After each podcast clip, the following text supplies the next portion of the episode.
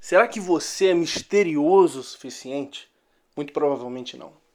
Nesse áudio, nesse programa, nesse episódio do programa Sabedoria no Dia a Dia, em especial essa série da Arte da Sabedoria, você vai descobrir que muito provavelmente você esteve pecando numa coisa gravíssima, abrindo a boca demais. Será? Vamos descobrir. Seja muito bem-vindo ao programa Sabedoria no Dia a Dia com Matheus Teixeira. Hoje a gente vai falar sobre o terceiro aforismo da arte da sabedoria de Baltazar Gracian, que é manter o mistério. Eu vou lê-lo aqui com você. Manter o mistério. O êxito inesperado cativa e conquista a admiração. Ser transparente demais não é útil nem de bom gosto. Quando você evita chamar a atenção de imediato, desperta curiosidade, principalmente em relação a assuntos importantes que geram expectativas. O mistério provoca veneração. Mesmo ao se revelar, convém evitar a franqueza total e não permitir que todos conheçam o seu íntimo. É no silêncio cauteloso que a prudência se refugia. As decisões, uma vez declaradas, não são valorizadas como deveriam e permitem críticas. Em caso de falhas, o resultado é duas vezes pior. Para manter a atenção e o interesse das pessoas, mantenha o mistério, a exemplo da sabedoria divina. Em outro aforismo, Gracian fala novamente sobre essa questão de manter o mistério mais para frente, e ele fala uma coisa que eu penso que ilustra muito bem. Aquele que confecciona a imagem de um santo tem dificuldade em ver nele um objeto de veneração. Por quê? Quem viu aquele barro cru, o gesso cru, dificilmente vê naquilo ali a beleza total, a beleza que remete à beleza celestial. A pessoa fica presa ao aspecto físico que ela mesma viu. Enquanto você não aprender a manter o mistério, a ficar de boca calada quando for necessário, você vai sofrer as consequências disso. E essas consequências vão ser bem duras. Elas vão vir em formas de críticas, em formas de pessoas te desestimulando por todos os lados, com argumentos muito convincentes. A sua vontade vai ficar enfraquecida porque todo aquele que abre demais a boca para contar tudo aquilo que vai fazer acaba recebendo um feedback antes que a coisa de fato esteja feita. Entenda? As maiores decisões da nossa vida nós tomamos sozinhos. Se você precisa sempre do apoio de alguém para tomar uma decisão, você está fadado a não ser uma pessoa livre, a ser um escravo da opinião alheia. E é nesse estado que a maior parte das pessoas hoje em dia vive. A maior parte das pessoas hoje em dia vive num estado de submissão. É uma submissão total à opinião do coletivo, à opinião dos outros, à opinião do, do pai, da mãe, da namorada, do namorado, do irmão. Sempre tem alguém que faz com que você haja ou não haja. E as coisas não têm que ser assim. O primeiro ponto, ele tem que ser interior. Você precisa ter um ponto de ação interno que te move para o exterior. Ou seja, toda modificação no mundo material, ela parte de uma modificação metafísica, acima do físico, no sentido estrito da palavra. Não estou aqui pegando a metafísica de Kant ou qualquer outra forma de metafísica que você possa pensar. Eu estou simplesmente falando de que tudo aquilo que ocorre no mundo físico, primeiro tem origem no mundo além físico. E se você parar para prestar atenção, talvez você esteja me ouvindo hoje por um celular.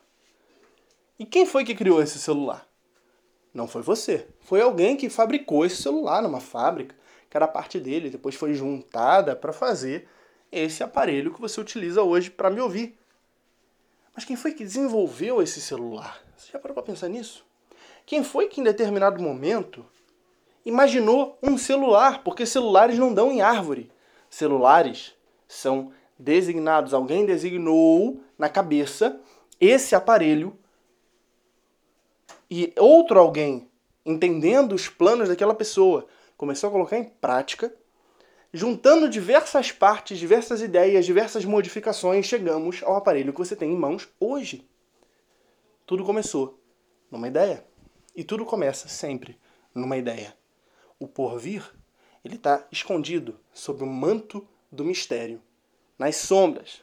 Tudo aquilo que virá a ser daqui a alguns anos já existe hoje na cabeça de alguém.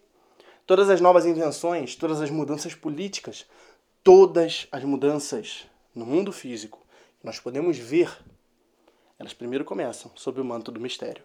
Agora imagina que alguém que tivesse a cura do câncer, tivesse a ideia né, de como curar o câncer, em determinado momento, contasse para um amigo.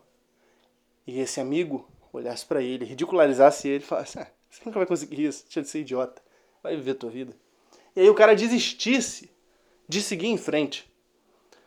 Essa cura provavelmente ficaria inviabilizada até que outra pessoa mais corajosa do que esse fulano que desistiu por conta da opinião do amiguinho dele resolver agir. Então, isso é muito grave. Os seus projetos, o seu futuro, eles estão nas suas mãos. Eles estão nas suas ideias, nas suas decisões. E dependendo do que você fizer com as suas ideias, dependendo do grau de respeito com o qual você tratá-las, elas poderão vir a ser a diferença entre uma grande vida ou uma vida medíocre. E o que, que você, enquanto pessoa, está fazendo hoje para manter o mistério? Até onde você consegue manter a língua dentro da sua boca? O rei Salomão fala que um homem que guarda a sua língua guarda a sua vida. Por quê?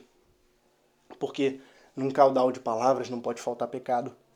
Quando você fala demais, quando você faz de tudo para querer manter um contato, uma empatia com a outra pessoa, necessariamente você acaba falando demais, revelando segredos dos outros, revelando coisas que talvez não sejam segredos, mas que deveriam ficar quietas até que de fato estejam prontas.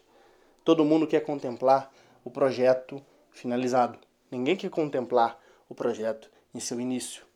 Ninguém quer comprar uma casa quando ela ainda está sendo construída. As pessoas compram por necessidade, para pagar mais barato. Mas ninguém quer comprar uma casa que ainda está sendo construída. Todo mundo quer comprar a casa pronta, que ela pode ser vista, avaliada. Você pode se deslumbrar com a visão, com a beleza dela. Então, seja o projeto finalizado antes de buscar opinião. Pare de buscar opiniões antes de ser uma pessoa já concretizada, realizada. Desenvolva os projetos da sua vida com mistério. A exemplo da sabedoria divina, que faz as coisas em silêncio. O grau do seu silêncio é o grau do seu sucesso. Divida, sim, a carga com aquelas pessoas que de fato merecem, aquelas pessoas que são seus companheiros de viagem rumo à sua melhor versão. Mas as outras pessoas, ao todo da humanidade, digamos assim, guarde um silêncio prudente e você vai ver que os seus resultados virão muito mais rápido. Um forte abraço para você. Acompanhe o meu trabalho no Spotify, no programa Sabedoria no Dia a Dia. Você encontra também na lista do Telegram.